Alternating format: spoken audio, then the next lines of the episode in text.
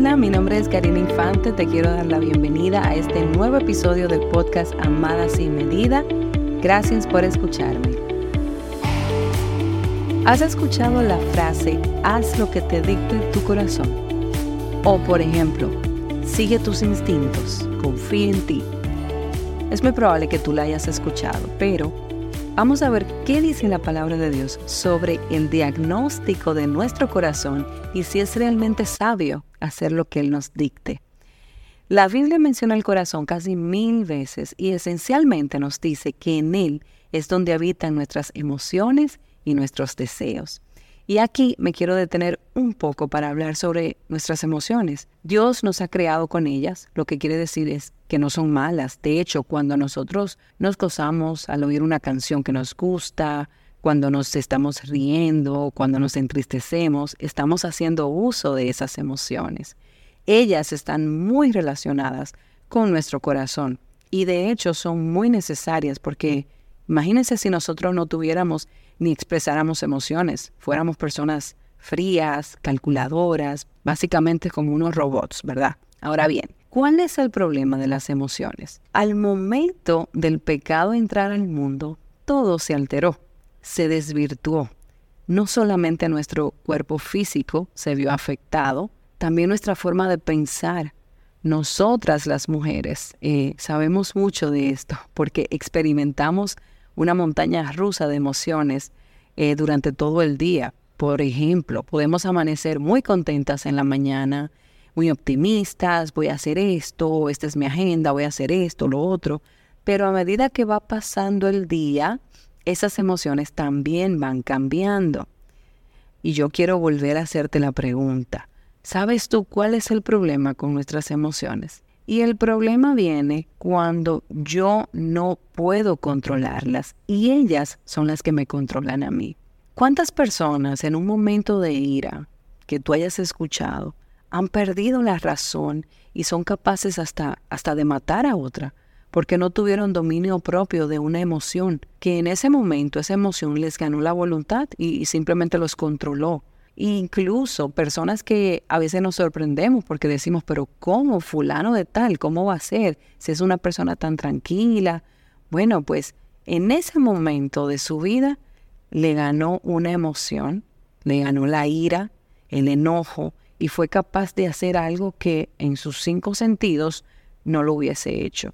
Por eso es que nuestras emociones deben estar sometidas a la palabra de Dios y bajo control. Pero volviendo al tema del corazón, que era lo que en un principio, de lo que íbamos a hablar en un principio, algunos sociólogos y psicólogos, ¿verdad?, han realizado estudios donde ellos han llegado a una teoría de decir que los seres humanos nacemos siendo buenos y que a medida que vamos creciendo y que vamos interactuando con otros seres humanos, las circunstancias y las experiencias que nosotros vamos adquiriendo en la vida nos van definiendo y nos van convirtiendo en la persona que somos en ese momento. O sea, básicamente, para ponerlo más claro, un ladrón o un asesino es así debido a las circunstancias de la vida que le tocaron a esa persona. El problema con esta teoría es que la palabra de Dios nos dice exactamente lo contrario.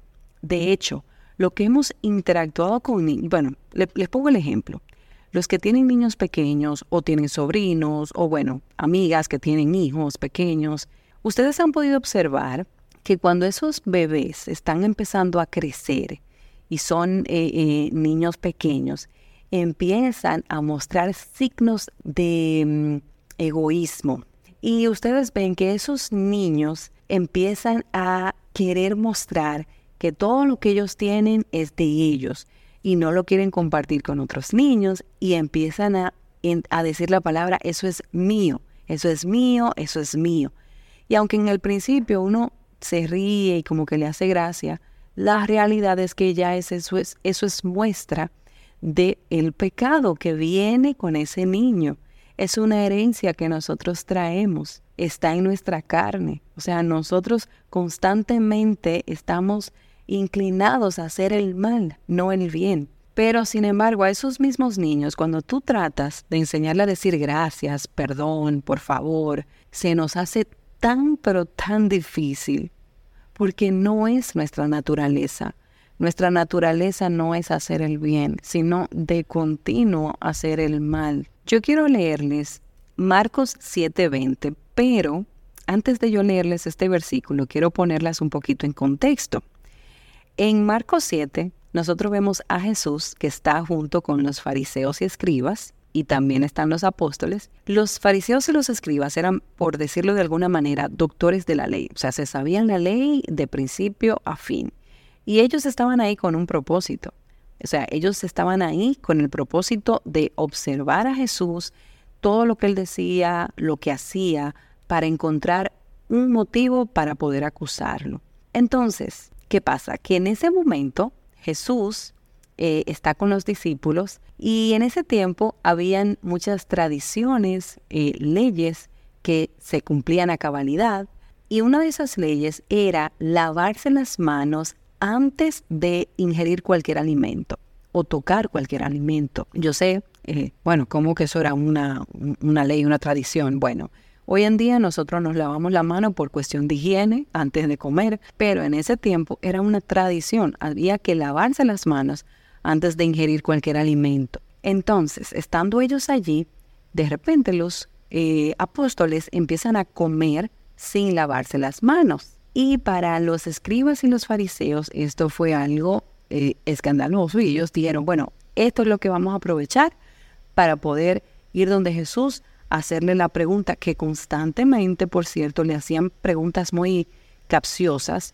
eh, para saber lo que él iba a contestar, para saber si por ahí podían acusarlo. Bueno, estaban en todo ese tema. Ese es el contexto, ¿verdad? Entonces, ellos ven a los discípulos comiendo sin haberse lavado, eh, lavado las manos. Entonces van donde Jesús y le dicen, ¿por qué tus discípulos no se lavan las manos conforme a la tradición, sino que comen con manos inmundas? Y bueno, ya se podrán imaginar la contesta de Jesús, ¿verdad? En este momento, Jesús les respondió, miren lo que les respondió Jesús, le dijo, hipócritas, Bien profetizó de vosotros Isaías, como está escrito, este pueblo de labios me honra, mas su corazón está lejos de mí, pues en vano me honran, enseñando como doctrinas mandamientos de hombres, porque dejando el mandamiento de Dios, os aferráis a la tradición de los hombres. Entonces, ¿qué nos dice Jesús con esto? Cerrando un poco el contexto, o sea, solo quería eh, ponerles eh, lo que estaba pasando en ese momento para poder leerles el versículo que les voy a leer ahora y para que puedan entender por qué Jesús estaba hablando de esa manera en ese momento. Entonces, Jesús decía, este es el eh, Marcos 7 del 21 al 23. Dice Jesús que lo que del hombre sale, eso contamina al hombre. Acuérdense que aquí están hablando de tradiciones, ellos están diciendo no se lavaron las manos para comer, bueno, todo esto. Y Jesús le contesta con la palabra hipócritas y le da un sinnúmero de respuestas y dentro de ellas está este versículo al que yo las quiero traer. Antes de leerlo, quiero decirles que cuando ustedes vayan a leer la palabra de Dios, traten de no leer solamente un versículo, por lo menos vayan al contexto de ese versículo, vayan al capítulo, hacia quién estaba dirigido, a quién le estaban hablando en ese momento, en la palabra, mm, de qué se trataba, qué, qué, era lo que estaba pasando en ese momento, eh, en ese contexto, para que puedan entender el versículo que ustedes quieren estudiar. Ya después que tengan un contexto de qué estaba pasando en ese momento, a quién estaba dirigida, por qué, cuándo, cómo, dónde, entonces ahí sí podemos leer un versículo para poder entender de qué se trataba.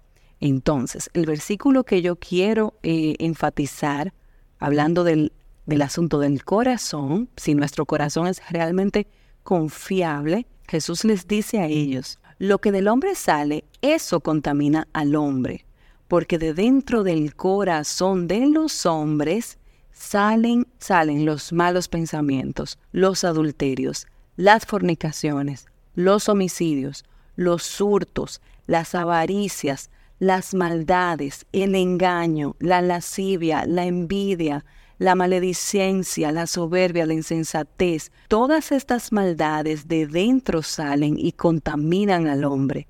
Ustedes están entendiendo lo que Jesús les estaba diciendo en este momento. O sea, Jesús nos está revelando por medio de este versículo de dónde vienen nuestros deseos. Es del interior, no es del exterior. Entonces, hablando de la teoría de esos psicólogos y sociólogos que dicen que el ser humano nace siendo bueno y se hace malo de acuerdo a sus circunstancias, a lo que pasa en la vida, bueno, todo esto, este versículo rompe totalmente esa teoría.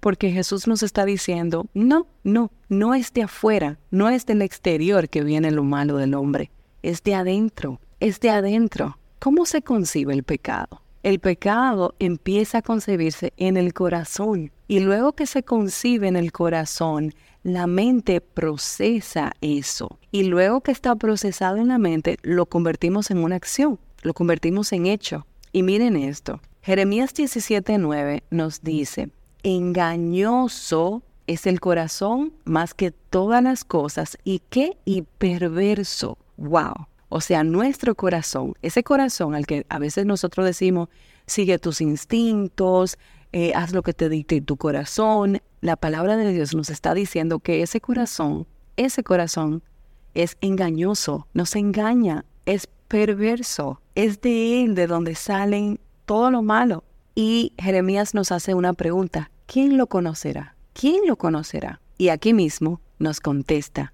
yo Jehová, que escudriño la mente, que pruebo el corazón, para dar a cada uno según su camino. Miren, nuestros corazones nos engañan constantemente, haciéndonos creer y sentir cosas que muchas veces no son genuinas. Por eso, yo no puedo vivir dominada por mis emociones. No puedo hacer siempre lo que me dicte mi corazón. Mis deseos y mis emociones tienen que ser pasados por el filtro de la palabra de Dios. ¿Quién es el único que puede conocer mi corazón? Dios. En el Salmo 139, el salmista David decía, Escudriñame, oh Dios, y conoce mi corazón. Pruébame y conoce mis inquietudes, y ve si hay en mí camino malo, y guíame en el camino eterno. O sea, David le pedía a Dios que escudriñara, que buscara de manera profunda dentro de su corazón para ver si había maldad en su caminar. A veces nosotros estamos haciendo cosas que pensamos que le estamos haciendo con intenciones genuinas, buenas, pero realmente, realmente, si nos ponemos a escudriñar el corazón, podemos ver que puede ser que hayan otro tipos de sentimientos, de emociones en nuestros corazones que nos estén engañando. David no era un hombre cualquiera. En Hechos 13 eh, nos habla de que David era un hombre conforme al corazón de Dios. Y ese hombre, conforme al corazón de Dios, le pedía a Dios, o sea, él entendía que su propio corazón podía engañarlo muchas veces.